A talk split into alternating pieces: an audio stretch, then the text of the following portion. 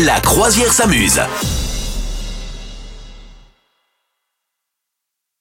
Madame Meuf, tu nous as demandé euh, est-ce que les oiseaux, en gros, euh, dormaient, les oiseaux migrateurs, dormaient en volant? Et oui, ces oiseaux qui donc euh, traversent les océans, dorment-ils? Alors déjà, ils mangent parce que ben, bien sûr, ils traversent les océans, donc eux, c'est pas compliqué, ils peuvent pêcher, paf, Ouais. ils mangent direct. Ils n'ont pas besoin de s'arrêter. Mais ils ne s'arrêtent pas.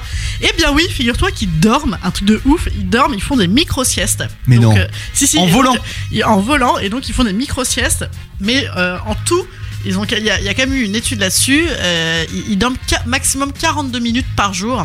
Et donc, un coup, soit ils, ils ferment un œil et pas l'autre. Et des fois, ils volent totalement à l'aveugle. Mais non. Et en faisant vraiment des, mais des, des à, la minute, quoi. Voilà. Et euh, ça a été étudié sur les frégates du Pacifique. Non, ça n'est pas du détournement d'argent.